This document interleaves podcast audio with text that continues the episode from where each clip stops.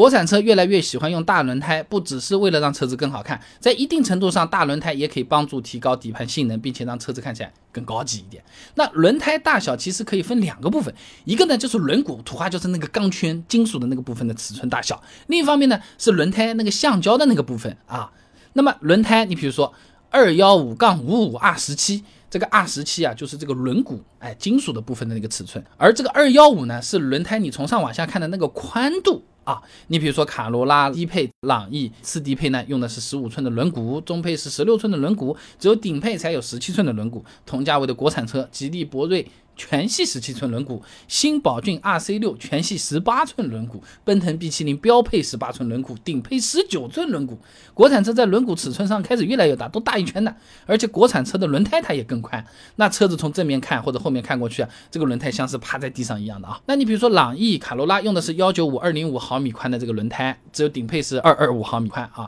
那吉利博瑞全系二幺五毫米宽，新宝骏 RC 六和奔腾 B 七零全系轮胎宽二二五毫米。手机打个比方好了，轮毂轮胎的尺寸就有点像是屏幕的那一面啊，轮胎宽度呢就好比是手机的这个厚薄啊。举个例子方便理解啊，呃，其实手机它是不能滚滚动起来的啊。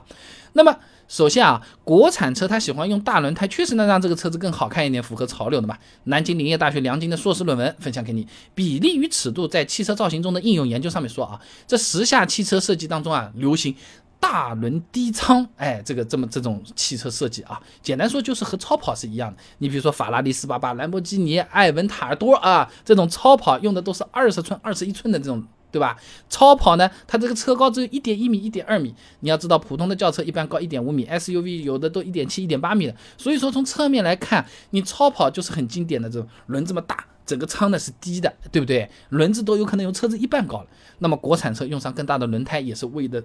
靠近这种审美风格，顺应这个潮流啊！而且呢，在车子的造型上面呢，消费者呢也是对轮毂比较关注的，也喜欢这样的设计。像是很多玩改装的朋友们，改外观第一件事情就是，哎。咱们这四个圆圈要不要把它换换大？哎，经常会是这样的，对吧？同济大学汽车学院的论文基于消费者心理的汽车外观量化评价方法研究上面啊，做了一个问卷调查，他发现呢，汽车的测试造型，就侧面看的那个造型啊，是外观中最受关注的。哎，其中呢，在测试造型中，轮毂的受关注。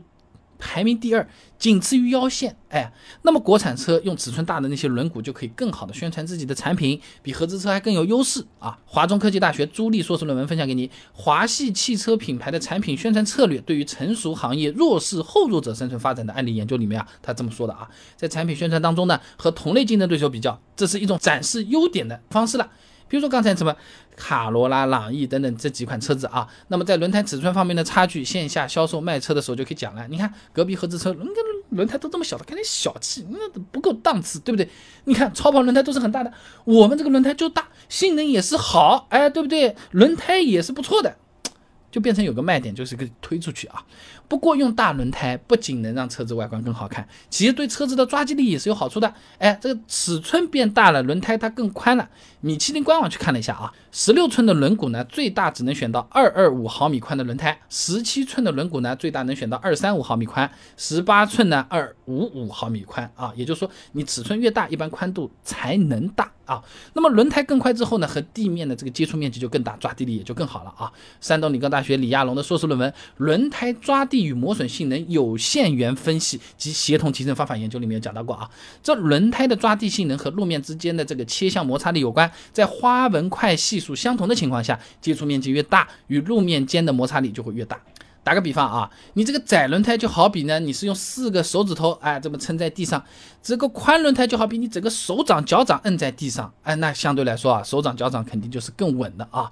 那么国产车当中比较有名的领克零三加，胎宽就是二四五毫米，算是比较大了。同价位其他性能车，你比如说高尔夫 GTI 用的还只是二二五毫米宽的轮胎了。所以说，国产车用大轮胎还能在一定程度上弥补底盘性能的不足。哎，我们之前的视频也讲过的，底盘开发难度大呀，投入也大呀，需要大量的经验和时间。那目前来看，国产车的底盘性能和国外车企相比，至少不能说是完全一样吧，还是有点差距的吧。那有了轮胎这个加分项，一加有可能还能反超合资车，那就愿意干这种事情了。就好比小明虽然主科成绩一般，但是呢，他他体育和艺术有特长，在中考的时候有加分，最后还是和人家一样上了重点高中，哎，